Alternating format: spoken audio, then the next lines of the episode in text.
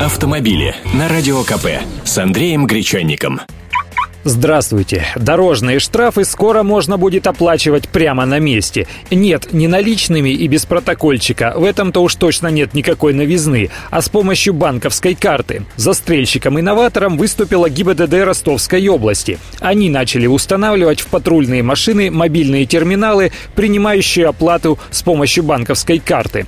Уже сейчас более 80 их машин оснащены такими приборчиками, а к началу весны их обещают установить в каждом каждый патрульный автомобиль ДПС.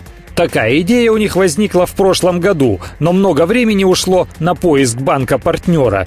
Письма с предложением принять участие в программе были разосланы по разным банкам, и лишь один из них согласился. В областной госавтоинспекции утверждают, что благодаря нововведению оплаты по штрафам увеличились практически в 4 раза по сравнению с тем же периодом прошлого года. Не исключено, что этот опыт внедрят и в других регионах. Главный недостаток, который есть у подобной системы оплаты штрафа на месте – двухпроцентная комиссия, которую банк взимает за каждую операцию. То есть при 100-рублевом штрафе со счета спишется 102 рубля, с 1000 сумма комиссия составит 20 рублей. Важное замечание. Если вдруг вам придется столкнуться с этим, оплачивать штраф на месте вы не обязаны. Важно успеть оплатить штраф в течение 40 дней. 10 дней дается на обжалование протокольчика и 30 на оплату. После этого сумма штрафа удваивается, а еще неплательщика могут упрятать в кутузку на срок до 15 суток. И, кстати, срок давности по административным штрафам сейчас составляет не год, как раньше, а два.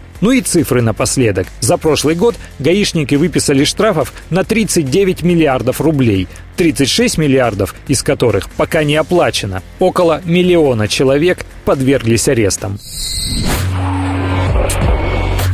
Автомобили с Андреем Гречанником.